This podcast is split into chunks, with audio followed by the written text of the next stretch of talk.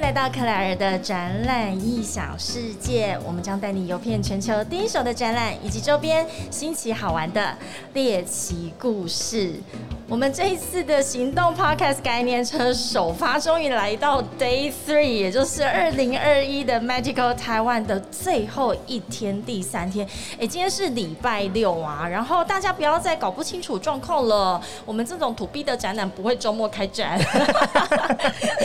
我喜欢这个笑声，在每一天的开场，我都一定要有嗨咖。我们前两天的都是来宾，都是两个人。 OK，稳重型的嘛。哎、不是稳重型，就是我逼他们说你要够嗨，你如果不够嗨，我这一段会直接剪掉，你会就你完全没有，你就像个隐形人一样。 OK 你的重点就是要来开场。Day three，我们的首发车的最后一天呢，今天的开场邀请到了知名的 podcaster。哎、我其实这一次啊，就是在邀请 podcast 的过程当中，就是抱着那种既期待又怕受伤害的心情，因为我们好歹也是已经到第三季了，虽然 OK，是就是慢慢的在累积我们的内容，希望被看见，然后又想要跟其他的 podcaster 有多一点的交流，但又很怕受伤，所以我们今天请到这么大牌的 podcaster，我真的是觉得非常的开心。但是他跟我们的二零二一年的 Magical Taiwan 有什么关系？我们请到的是法克电台站长桂智。 Hello，大家好，我是桂智，我的节目叫法科电台，然后同时也法是克网络上的网站法律白话运动的站长。法律白话文运动的站长没错，Come on！我跟各位说，你现在经过可能都会，你的生活，你的一辈子可能都会面临都不跟知法律道有什么关时候会遇到对法律相关。哎、你在做这件事情的初衷啊，其实就跟我做克莱尔的展览异想世界的初衷很类似，是因为。如果我们没有特别聊的话，你觉得什么的物件或产品或产业可以做成一个展览？这个问题真的很难哎，因为我就是没有在太多了解这个产业展览这个产业的。哎所以我看过的展览就是什么国际书展啊、书展动漫展啊、动电玩漫展， 听起来你就是一个宠物宅展男。可以这样讲。舒展动漫，但是就是宅男的对一个合体嘛，然后然后来还有宠物展，。对，像我们今天对面就有宠物展，所以宠物展跟 medical tech 让我们医疗展其实最大的差别，一个叫做土 C 的展览 OK 就是消费型的展览，像我们这边是土 B，就是专业型的展览。是我们还是没有回答刚刚的那个问题，因为你说法律白话文运动，你当初为什么会想要成立这样子一个网站或有这样的内容跟大家做分享呢？其实这就是跟名字一样，嗯名字我们希望把法律讲成白话，讲、成白话的目的就是希望法律可以跳脱它专业的窠臼框架，是让更多的民众他可以用更容易亲近、更轻松的方式去了解法律问题，然后去用法律问题，不管是了解自己的权益，嗯哼或者是了解一些社会上一些很多热门的这种公共制度的讨论，其实它都会跟法律有关。我们希望可以把法律讲成白话，让大家可以听得懂，哎、让大讲家可成以白参话与。文真的很重要，因为法律实在太多艰深的词汇了。 对你光是一看你就觉得我先放弃，然后就要必须要赶快寻求协 助。对，可是就是就是你的食衣住行，你的从出生到老死的这个过程当中，其实你都时时刻刻可能会遇到法律问题。是对我这样没有诠释错对吗？那没有我错告诉你，我们的展览异想世界也一样。你 OK 刚刚说哦，我其实不知道有什么展览，我会告诉你，你从出生呱呱落地，眼睛睁开，然后到进入 呃，我们到天堂的之之前的眼睛闭上的那一刻呢，其实你看到、摸到、使用到无形有形的东西，它都有展览。 OK，我真的可以这样子这说、个欸，样可以真的吗？OK，对，像假设啦好了，就像你今天一整身的 outfit，你现在从你的眼镜到口罩。 ，OK，到你的衣服到原料，嗯到你的鞋子，鞋子还不是一双完整的鞋，而是像是你的鞋带、哦上面的零组件、配件、环扣、塑胶等等，它都可以是一个展。你说光是携带就可以是一个展览应。该是说，那鞋带是怎么被编织出来的？哦它的 OK 原料是什么？它可能是纺织，那对它用什么样子的织法？那用织出来这个，它背后可能还有要什么样子的设备？设备也可以是一个展。 OK，所以我这样子解释的话，你就会理解说，其实只要你眼睛所及，你现在放眼看过去的所有东西，甚至是你踩的地板啊，就有建材展，对，没错，甚至是地板的板材的这个展览，那这个都还是有形的东西哦、是。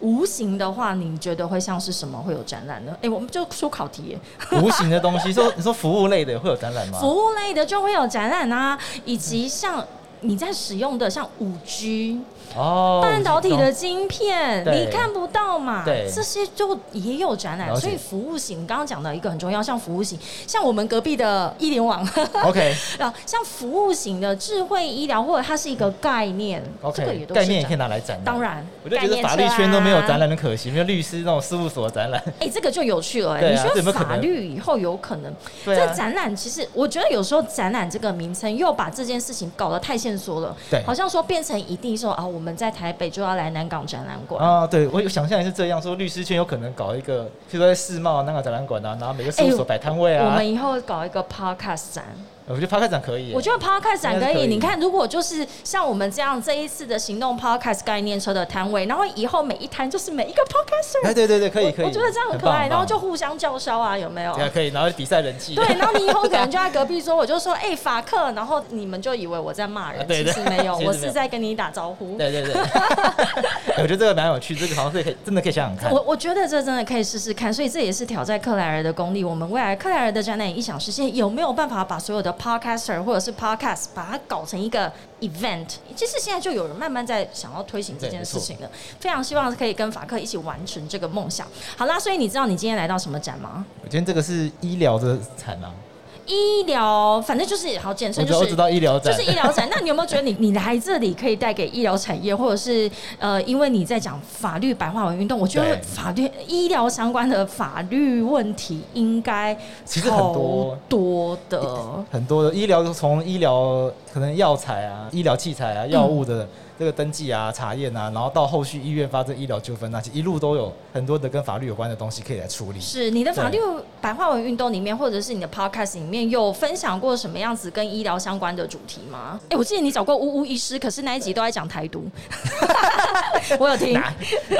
因为乌医师塔兔也非常有个性，对对，塔兔，塔兔所以也讲了非常多跟塔兔有关的东西嗯。但对那集讲更多的是跟女性身体自主权的问题。呀呀，对，然这后我个们我也很爱。除了这个以外呢，我们也谈了很多医疗暴力的问题。医疗暴力像对我们跟医师职业工会，嗯嗯，因为医师职业工会他们很关心医疗暴力的议题，所以我们一起合作过一个专题，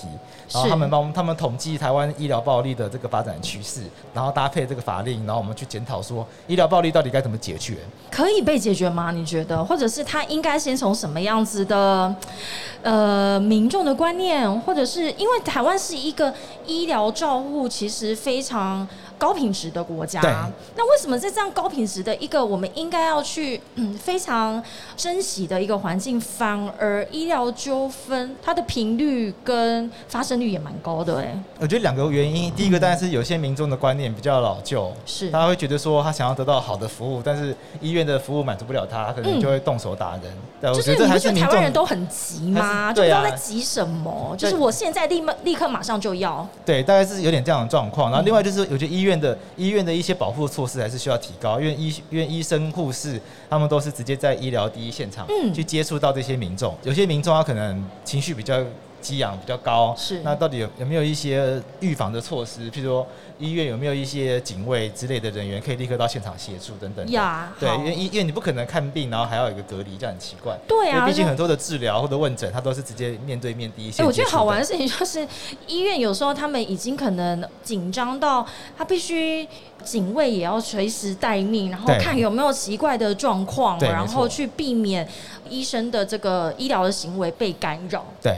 所以这个是我们今天在医疗展上面，好像觉得哦，请到那个桂志来可以跟我们分享的这样的讯息。但我觉得是讲医疗纠纷太沉重啦是，我们来聊聊别的。就是你说你可能这样子土 B 的展览，你是不是第一次来啊？这样土地展览，其实我之前去过酒、咖啡、美食 展，因为我爸爸的公司是在做醋的，所以我爸爸公司他们会参展，他们会到这种美食展啊、什么或者食材展啊、酒、咖啡之类的展去嗯展示他们的醋，因为醋自己没有展，是跟着咖啡酒一起的。 哎、很可爱啊。我说对，你刚刚讲醋是没有自己的展我知道，我知道好像没有了，因为他们每次都是说他们要参加那个咖啡酒展，然后呀里面会有就是 一区是醋的。食品展嘛，对哈对对对就是对跟所有吃的喝的相关没错的。那所以你自己反而有参展的经验哦、就是对啊，因为有我有拿过那个工作证，然后进去帮帮爸爸可能介绍那个醋啊，介绍之类的东西产品我有我也有去看展过，看展像在对像台湾吗？在曼谷，就是那个时候，我跟我朋友去泰国玩，然后刚好曼谷有这个食品展，是世界，我爸说是什么世界级很哎、大的泰那种。国泰国食品展，我自己虽然没有去过，但是真的是世界级的，有听说。你自己去的现场的感觉如何？我自己去有点吓到，就是它那个整个展区的规模非常非常大，真的我以为到了机场，就那个大的那个状况，我觉得很像在机场。然后走进去，基本上还有六大展区，根本走不完。可以现哦场试吃吗？可以现场吃，就每一摊都可以试吃东西。那我们就进去一个早上，然后一直在狂吃。狂吃？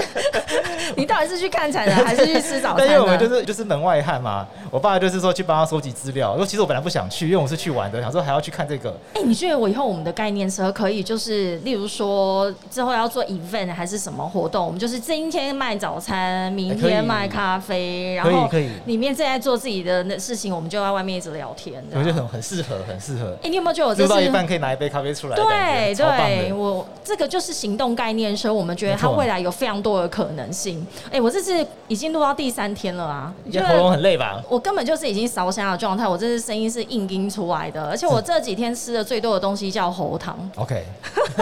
应该不只需要喉糖，还需要彭大海了。非常需要，对非常需对，要所以但是我们还是很持续卖力的在做这件事情，就是我们认为，就是 podcast 它是一个声音的传达跟陪伴，它对未来这件事情应该它要更可以更行动化。没错，因为我很享受我们这两天在这里录音的时候，在做 live podcast，然后经过的人驻足停下脚步。我觉得你现在台湾人对于 podcast 这一个名词的接受度，或者是你的群众的那一个组成，你自己的观察是怎么样？我觉得我们听众的年龄层落在二十五到三十五这个区间比较多，嗯嗯，然后二十五到十八岁这个区间是次多。我觉得慢慢慢慢，大家有越来越习惯这样子的一个取得资讯的方式啦。对，那我觉得有越来越多民众他没有听的习惯，但是他会听过这个名词，我觉得这已经跟以前差很多了。哎、那你爸妈会听你的节目吗我？爸妈会听我节目啊， 但是他压力超大的。我会吗？爸会吗？为什么哦压力我很我爸大？因为我爸每一集都会听，嗯嗯，然后我妈就会跟着我爸一起听，因为我妈自己没有什么，她没有很想要听，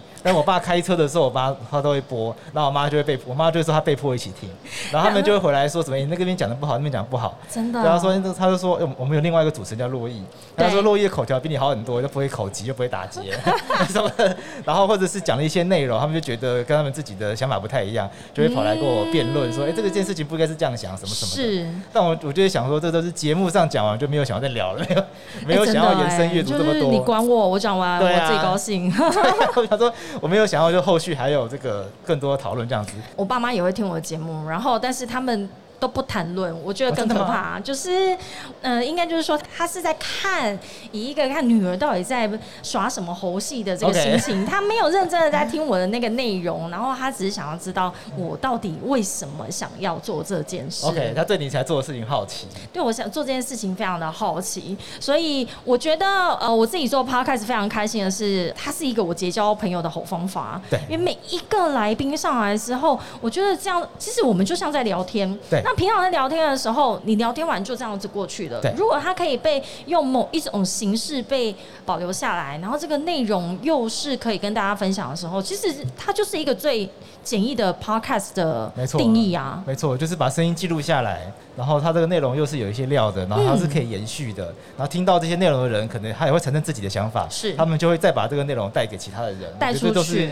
网络上很重要传播分享的精神。是，所以，我们今天请到贵志呢，我觉得以这个法律专业，或者是以法律白话文行动这一个概念来到这边跟大家分享，我觉得可以在医疗展里面有两个层面，一个当然是讲到医疗哦对，但是我觉得医疗的这个呃所谓的法律层面的东西实在太多太对，广太多了了，讲不完。 太多讲不完，有可能牵涉到呃这个技术或者是这个产品的开发，甚至是说医护人员之间跟医病之间的一个关系。对诶其实你知道我是什么背景吗？我我跟医疗有点关系耶。真的吗？我我是念职能治疗，就是念哦复，OK，健的，是对。但是就是一整个大转行跑到这边之后，我还好我在医疗展里面还看得懂，但是不然其实医疗的这些词汇对一般对大众来说还是很艰深。对，像我就觉得有些东西不太能理解他想要表达什么。我的妈呀！那所以医疗加上法律，不就是两个很艰深的对啊， 概念一起绑在一起吗？没错没错所以我觉得，当大家遇到医疗相关的法律的问题的时候，其实民众真的是一个头两个大。像我自己，我有办理过医疗纠纷，然后看那个病历的时候呢，我就是一个字都看不懂。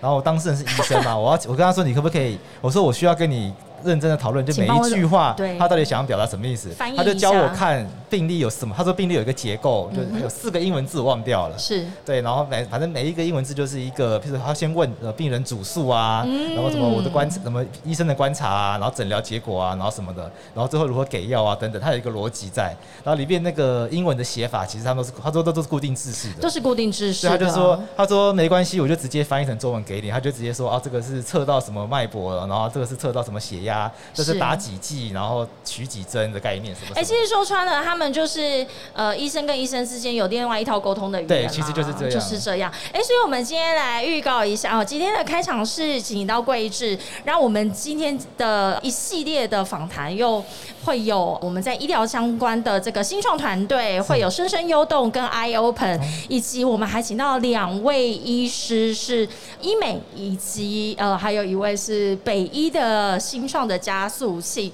所以我们今天的节目非常的精彩，而且今天还有惊喜包哦还。有我惊喜们包我都是们第一天干有货我们第一天有惊喜包，就是有那个神秘来宾，今天也有神秘来宾，我们待会等他到场。听说浩浩荡荡一群人从南部上来。哦 OK，是我的家乡啦，台南啦，哈 OK 所以我们很期待我们的那个神秘嘉宾随时到场。所以我刚刚讲到了，今天贵志可以跟我们分享的，除了是医疗相关的法律问题之外，我觉得因为我们今天在的这个场域太特别了，叫做在展览馆里头。那你自己有身为参展商或者是看展的经验，我自己也跑了非常多国内外的大小的展览，是我觉得展场里面也有很多的法律相关的问题需要被解决，或者是要跟你们求助的。 OK。你觉得会是什么？不，而且不不仅限医疗展哦，就是各式的展览都是。各式展览嘛，嗯因为展览都是每一间公司把自己最精华的部分拿出来展嘛，没错，所以我想应该会跟，譬如说营业秘密啊、专利啊这种跟 know how 有关的的技确术、的确技保护技术有关的法律，应该就会在这个展览里面是一个很重要的关哎、键。这就是我最爱展览的地方，因为无论是什么产业的展览，或者是这个产业我到底看不看得懂，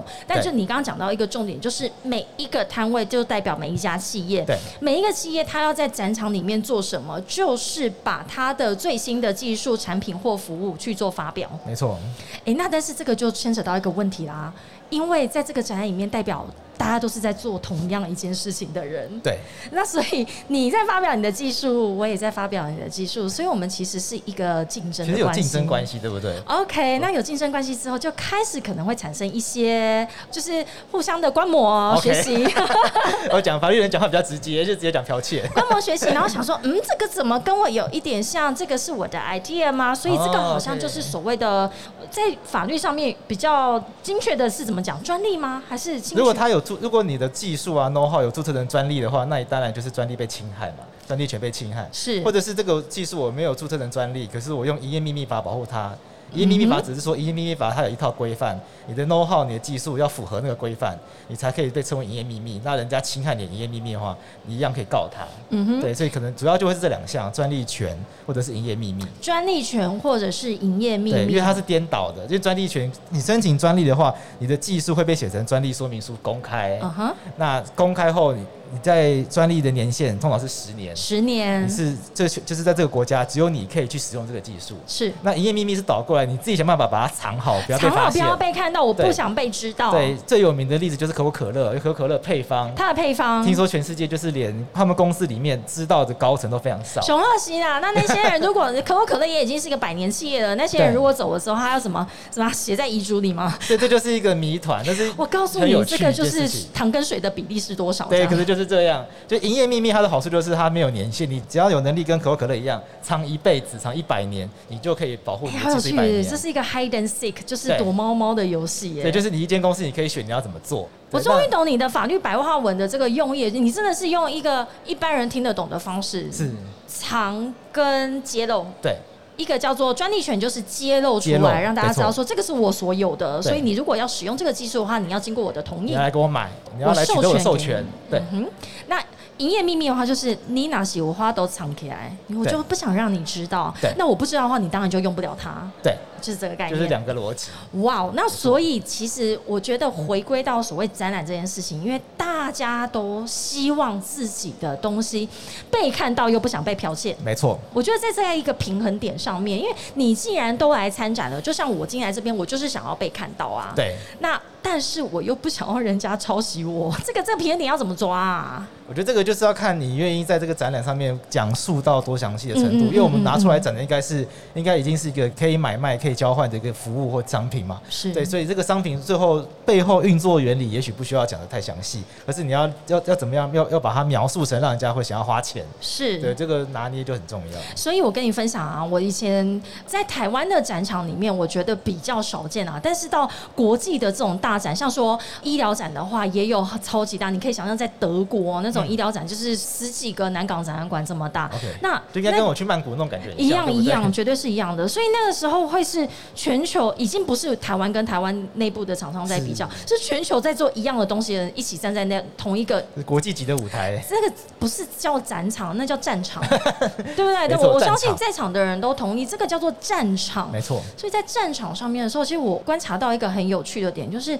有时候大家是把来做展览的这一段期间，当做在一个策略性的攻防、哎，哦，怎么说？就是我可能就像你刚刚讲的我这个专利是我所有，但我怀疑我的竞争对手有跟我类似的东西。我在展览之前，我就已经先做好所有的相关的文件了是。我到那边，他一摆的出来，一摆出来之后，我马上找人找，这应该是找检察官吗？还是警察？警察先去先去把他的产品下架对，然后就可以在德国，然后这是德国的情况，就可以要求把他的摊位就是做一个封摊的动作就。整个把它抄掉就对了。抄掉，抄掉！我 OK 我看过蛮多次的，就是在开展的第一天，那一个摊位就直接拉封锁线，哦，真的、哦，直接被让他当犯罪现场来处对理。对，他就是哦好拉惊那人哦个黑、黑黄的封锁线嘛， OK 然后里面所有的海报跟 DM 都必须被撤下来， OK 就变成一个白白的摊位。 OK，直接不让他展。你有哦看？过吗？或者是可我懂以想我还没有遇到象？哎、还没有遇到。是因为啊毕竟我参展经验没有像你那么多。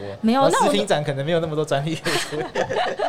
是我我我记得我看到的那几个展览有跟电子相关，我觉得电子一定最电子一多定有，因电为子超因多嗯为。专利主要都是在科技我业。告诉你，我还看过一个好玩的 OK 是跟玩具，哦，玩具哦。嗯。 OK，玩具，所以玩具可能他们也有他自己的这个专利。对，玩具所以有一些可能实体的玩具，它有一些机关什么的。对对对，所以我发现，在去欧洲啊，或者在去德国参展的时候，就会变成同业之间在做这种攻防的一个场、一个战场，所以是那个展场真的已经变战场了。哎、所以你觉得，如果给我们一些参展商，他未来我们现在是在台湾嘛？那其对实各位所有的参展商，台湾的制造业又非常强大、哦，或者是医疗产业也是，他们要都要去海外做参展的。那对他可以在行前先做什么样子的准备，或者怎么保护自己的技术，或者是怎么到现场，如果真的遇到这种状况的时候，他可以怎么去做应应呢？我觉得出国展览真的是会风险比较高，因为我们是不不太熟悉当地的法令。嗯，对，所以我觉得能够做这件事情是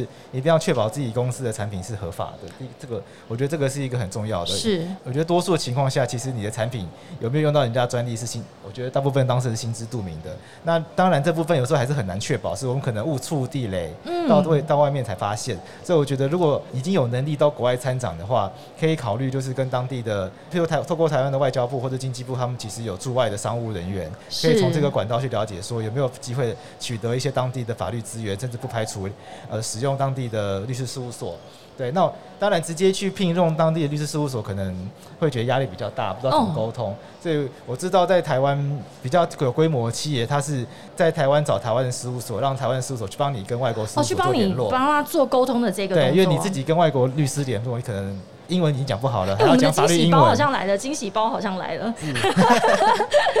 所以，哎、我我觉得我们的那个那个神秘来宾应该就会很理解我们在讲的对所谓的医疗，刚刚讲的是医疗纠纷，那我们没错现在在讲的是展场里面可能会遇到的这个问题。所以你刚刚提到的，的确是在参展商他在出去之前，他其实你，你我觉得你刚刚讲到一个很有趣的名词，叫做大家大家都心知肚明啦。你自己的产品是可能里面的所囊括的这些技术触到什么程度对嗯是那你是不是有你自己所拥有的？是不是你自己开发的？对，所以你去那边，你其实可以先做好这一些相关的文件。所以到像去欧洲这些比较呃严谨的这个保护这些专利的国家，尤其在展场里面没，错你知道为什么是德国吗为？什么是德国？因为我自己跑全球的展览啊，我觉得只要每一个产业的最大的展览，对 OK，大部分都会在德国，尤其跟制造业相关。因为它是工业大国嘛，工业大国嘛，对你不对可以想象，所以它是工业大国的情况之下，像什么汽车零配件啊、工具机啊，或者是工业这种展览。 OK，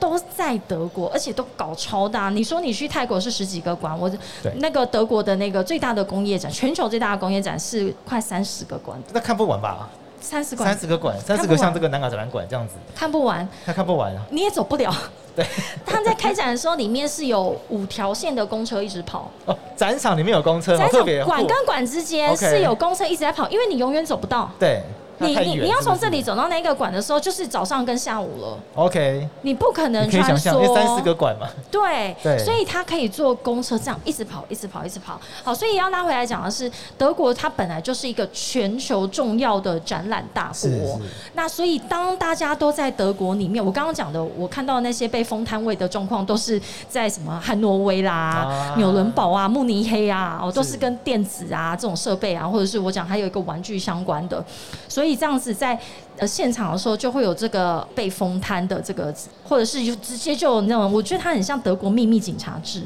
OK，又 可怕。你就懂就就是那个概念啊啦、他就要外面先晃一下，然后你东西一摆上去的时候，他就出示说，呃，你那个你可能已经侵权了。对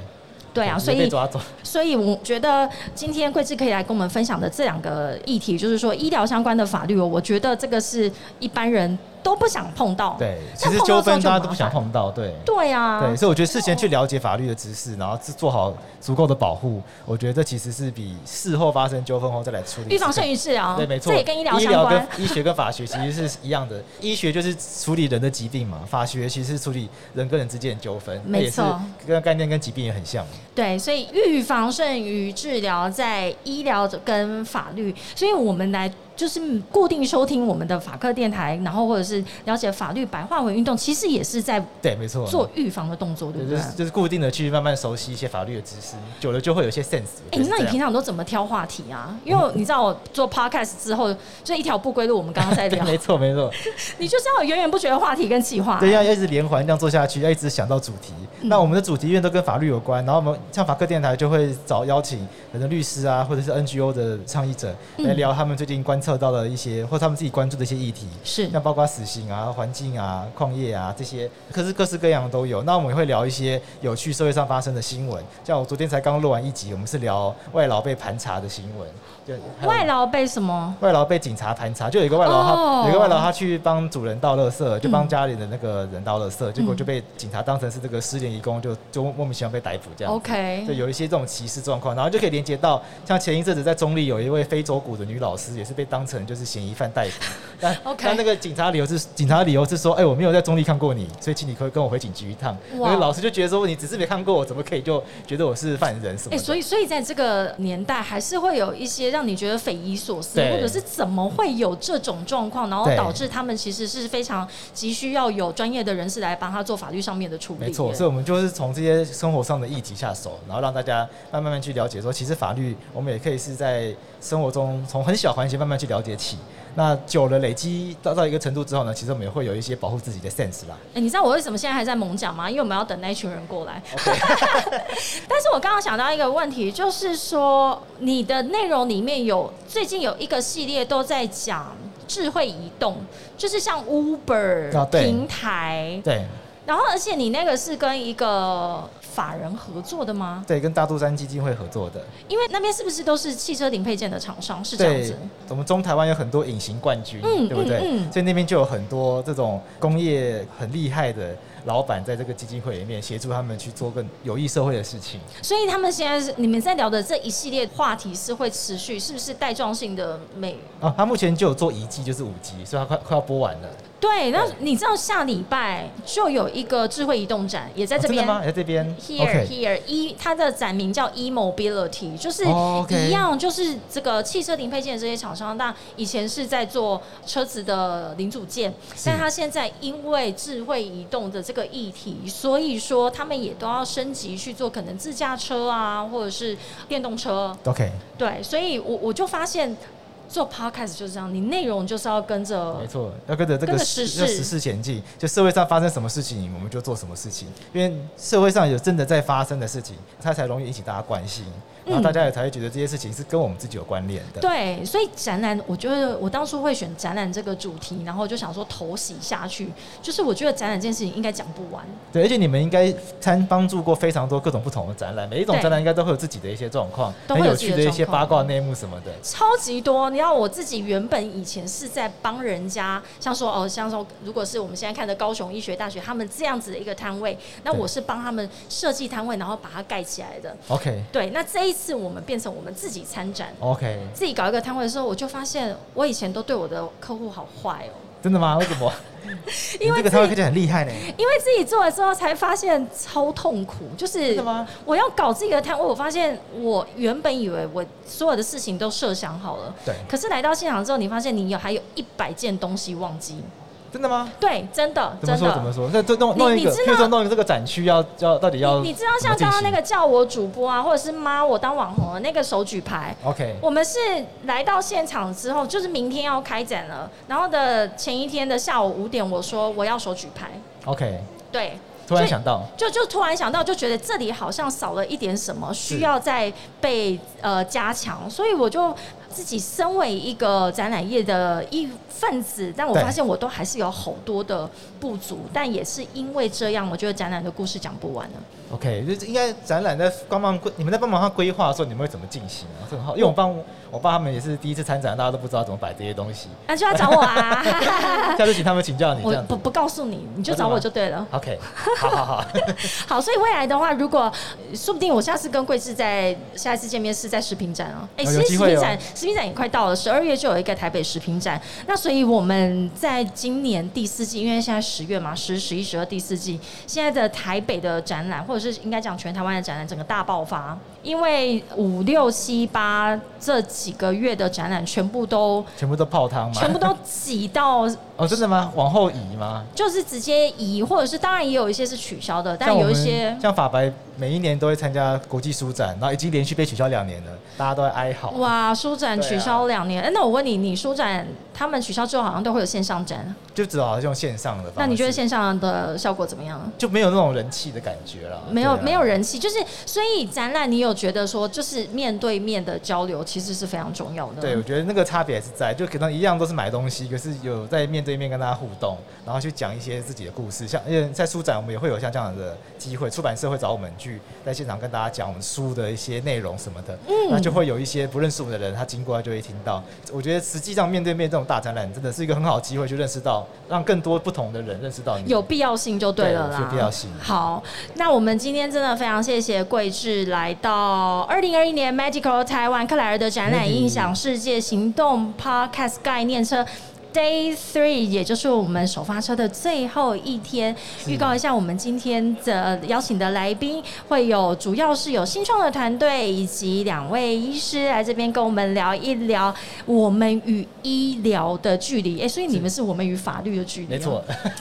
哎我觉得我我超会下 slogan 的。我我当初会下这个主题，是因为我觉得我们跟医疗的距离啊，一就是人终其一生，就是跟他忽近又忽远。对我都不想要太近。那我们希望跟法律一直都很远啦。哎、其实可以近一点，因为你怎么说你一直跟他怎么说你一直跟他很近的话，其实就越不容易发生纠纷。哎我很多我东西就可以事前可以先预防掉、解决掉。哎，我觉得我觉得您讲到一个重点，就是其实大家是有一种像我个人，我觉得我是有一个投币的心态。是就我不太想要去理解他，然后就觉得说，哎、理解他之后，我就就好像会真的是要去面对什么呃可能的纠纷，或者是真的的对法律问题，但其实并不是这样，其实对不是对这。样，我觉得可以，我觉得大家可以把它想成，就是我们就是处理人际关关系。我自己觉得法律就是处理人际关系。哇哦你看商场上嗯我们有买卖，有譬如租赁，它也是一种商场上人际关系。嗯那夫妻之间婚姻的话，它其实也是也是法律关系，的它确其实也是人人际关系。所以对我来说，我觉得我们认识法律是去了解说人跟人之间的互动最底线到哪里。对不对？因为人跟人之间互动不会只有法律嘛，有很多的地雷啊，或者是你怎么样，我们要知道怎么跟人家互动，可以让彼此的关系就更有信任感。然后法律对我来说那就是底线，就是你不可以做到甚至是违法。哎、你这对不个对真的又用白话文帮我解释了法律的这件这个事情，不然我们就会觉得非哎常的艰深。然后你跟你看，像我就讲说，我希望他跟他很遥 远，但你说其实你是在处理人际关系没错的没错最底线的那一没 错条，就我们今天在商场上，我们互动本来不可能一发生一点纠纷我就要告你。对，对可是我们可以把彼此这我们为什么要一起合作的底线讲清楚。你就我跟你做这个合作，我就是希望要拿到多少钱，那你就是要出什么样的品质东西给我。嗯嗯嗯我觉得双方一些很基本的共识，我们把它写进去合约里面，甚至是我们不写合约，但是我们口头上讲好，然后留一些记录，那我们就彼此知道说我们互动上哪一些的雷池是不可以跨过去的。那更多的东西我们可以，当然我们越来越有信任感，越来越多互动，我们当然可以有更多更亲密的一些商场上互动都是 OK 的。对但，是法律的，对，我觉得法律可以帮助我们去了解，至少怎么样跟人家互动是不会冒冒犯到别人的。是，但我我我觉得这个就是最有趣的地方。你刚刚讲的人际关系，其实它是很软性的对，但法律它其实相较是一个较冷很冰冰硬的、啦生冷的对一个教条哦，一个对法条。那两者之间要怎么去达到一个平衡是，就是要透过一个专业的没错律师。没错，我可以讲一个极端，就是律嗯师、律师在讲想这些事情的时候呢，都会帮当事人想最坏的，对，当最坏的因为大家会用到法律的情况下，通常就是双方已经撕破脸，没有办法再沟通，真的撕破脸才会到法院去。嗯嗯，所以到法院去，通常就是已经没有办法再谈，基本上未来也不会再合作的状况。嗯所以我们都会想象，如果未来很不幸的走到这个地步的话，嗯那至少按照法律，我们还有哪一些权利是可以保障的？但是我们都不希望走到这个地步，所以律师是帮当事人想最坏的。可是我们把最坏的情况想好之后呢，我们就可以慢慢慢慢往